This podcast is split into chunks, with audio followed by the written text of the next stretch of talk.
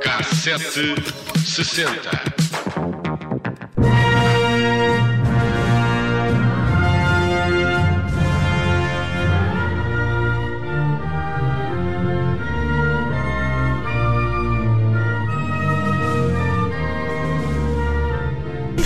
Soviet Premier Khrushchev raging at the West. This angry outburst before the United Nations General Assembly invoking the forum's censure. His performance during the session, particularly his blundering campaign against Secretary General Hammarskjöld, apparently bringing resentment from the neutrals, including such influential leaders as India's Prime Minister Nehru. É um dos momentos mais inusitados da Guerra, Fi, eh, da Guerra Fria. Há 62 anos, Nikita Khrushchev, eh, que tem sido aliás um habitué no cassete 60, fez o impensável, deu um murro na mesa, literalmente, ou deu vários, e depois tirou o sapato e agitou-o no ar em protesto. E não, não estava no Kremlin, junto um, ehm, dos seus mais próximos, mas na Assembleia Geral das Nações Unidas. Tinha ouvido críticas à política externa da União Soviética, um, ehm, que fazia o que queria na Europa de Leste e então decidiu fazer uma birra. Khrushchev tinha, aliás, mau feitio, segundo a lenda, vá. E à conta disso diz que já nos deu de resto belos momentos aqui no, no cassete senta cheio eh, de, de situações que são, no mínimo, inesperadas. Mas é provável que este seja o episódio que mais sururu provocou nessa época. Temos de imaginar o líder soviético de sapato na mão, a ameaçar bater com ele na mesa, ou quem sabe até atirá-lo, eh, durante o debate sobre o colonialismo. Ora, não veio dos Estados Unidos o motivo do aborrecimento, mas de um representante das Filipinas, que acusou os soviéticos de terem privado os países da Europa de Leste de direitos civis e de terem sido engolidos pela União Soviética. Parece um argumento válido e historicamente correto, mas as imagens, infelizmente sem som, mostram um homem corpulento, claramente aos gritos e de sapato na mão, a esbracejar muito. Aliás, há informação de que o Mocassin não bateu na mesa, mas o filme que encontramos é, é evidente. Khrushchev bate insistentemente na secretária, eh, enquanto ainda tem o headphone na orelha eh, para ouvir a, tradução do, do discurso. Atenção que eh, há, há imagens que são falsas, porque isto acontece quando o líder soviético está sentado junto da delegação, no meio de centenas de outros governantes. E essa imagem adulterada mostra Khrushchev no púlpito com um sapato na mão, enquanto tinha o braço levantado. E essa, essa é uma imagem fake. Aliás, sim, eh, podemos encontrar eh, as duas, não é? A imagem dele de braço no ar, de facto, a falar, era muito. esbracejava muito enquanto falava, e a outra, o braço no ar e com o sapato. Mas não foi aí que o sap que, que digamos que uh, Khrushchev perdeu o sapato, o sapatinho.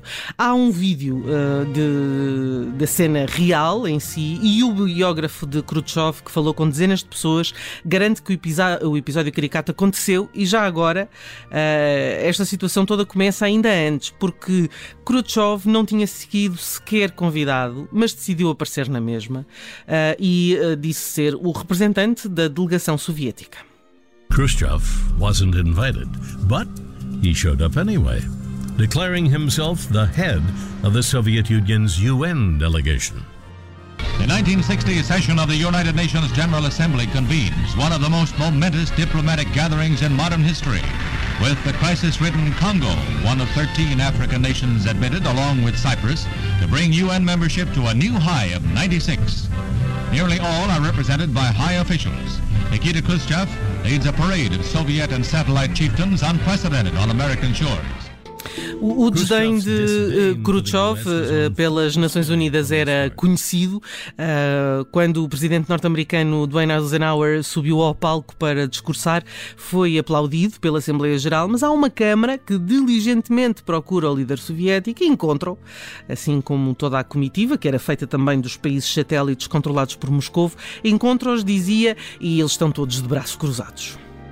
Mas ainda antes desse momento que envolve o mocassin de, de Khrushchev, o russo passou o tempo a interromper o discurso e a bater na mesa com os dois punhos. Tinha sido há pouco tempo que o avião norte-americano foi apanhado a espiar a União Soviética e as relações entre os dois países não estavam particularmente bem. Khrushchev created several interruptions, shouting and pounding on his desk beyond the recent spy plane incident. Khrushchev was angry about the UN's handling of escalating trouble in the Congo. There would be other outbursts in the weeks to follow, including one where Khrushchev allegedly took off his shoe and banged it against his desk. E então regressamos ao busilis deste episódio, que tem pouco delegado, como ouvimos eh, agora neste pequeno excerto, é que segundo uh, William Taubman, é o biógrafo e o autor de Khrushchev, O Homem e a Sua Era, depois de ter batido na mesa, o líder soviético tirou o sapato direito e era um mocassin, porque, segundo conta o filho, Khrushchev odiava cordões, e bateu com ele na mesa, cada vez mais alto, até que toda a gente na sala estava a olhar. A revista Time escreveu que depois eh, Khrushchev disse que tinha sido tudo muito divertido. As Nações Unidas são uma espécie de parlamento onde a minoria tem de se mostrar de uma forma ou de outra. Nós somos a minoria, mas não seremos por muito tempo. Já agora, uma das perguntas mais feitas nas visitas guiadas às Nações Unidas, eh, quando uh, passam pela sala da Assembleia Geral, sabes qual é? É Onde é que o Khrushchev estava sentado quando bateu com o sapato na mesa? Uh, era o que eu, a pergunta que eu faria, se fosse lá uh, também. Sim. Fomos até 1960 no K760 de hoje para esta história de Khrushchev e o seu mocassin. Mas sabes que no, no cinema, o ano de 1960 uh, eh, produziu grandes êxitos que ficaram para a história da sétima arte, como por exemplo este aqui, Vê lá se descobres, só pelo áudio do, do tema de abertura.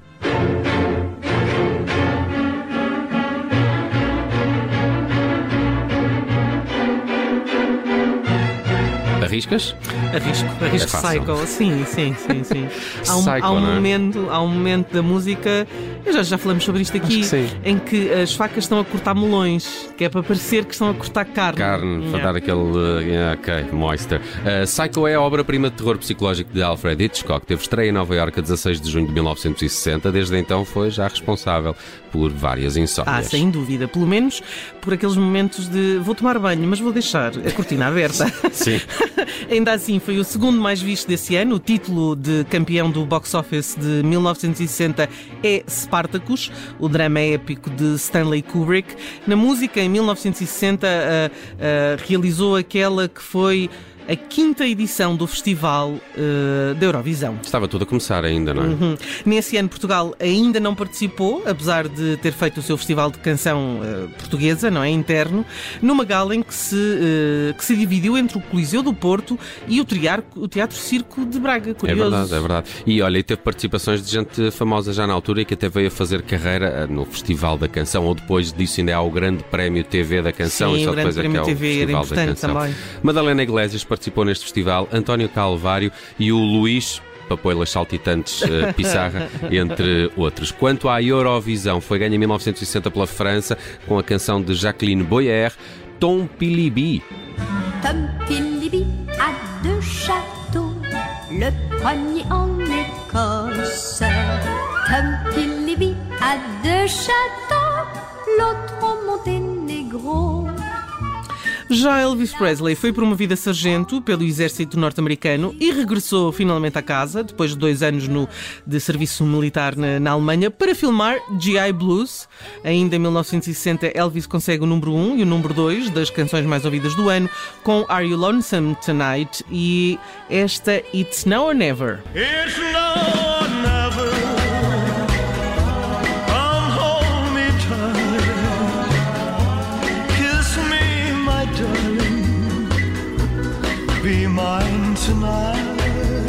E vamos fechar o ano de 1960 com um dos maiores êxitos da chanson française, precisamente editado neste ano. Non je ne regrette rien, de Edith Piaf, tornou-se na canção de assinatura do, do Pequeno Pardal, como era conhecida a cantora. Ao, ao longo dos anos descobri que uh, esta canção foi reinterpretada por meio mundo, passando por Shirley Bassey, Latoya Jackson e até pela atriz Frances McDormand no filme Madagascar 3. Esta parte não sabia, descobri hoje. Já a cantora Dalida fez uma versão em italiano e uma outra em espanhol, mas é com a interpretação de Piaf que fazemos ponto final na viagem de hoje do K760 pelo ano de 1960.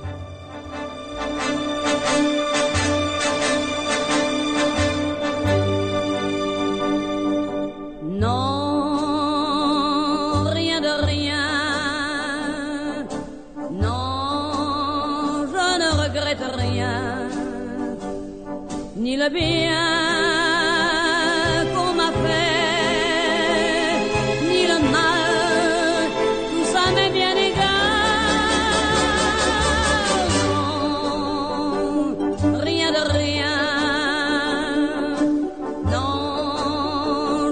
regrette rien, c'est payer, balayer, oublier. Je me fous du passé avec mes souvenirs. J'ai allumé le feu, mes chagrins, mes plaisirs. Je n'ai plus besoin d'eux balayer les amours avec leur trémolo, balayer pour toujours. Je repars à zéro. Non, rien de rien. Non, je ne regrette rien. Ni le bien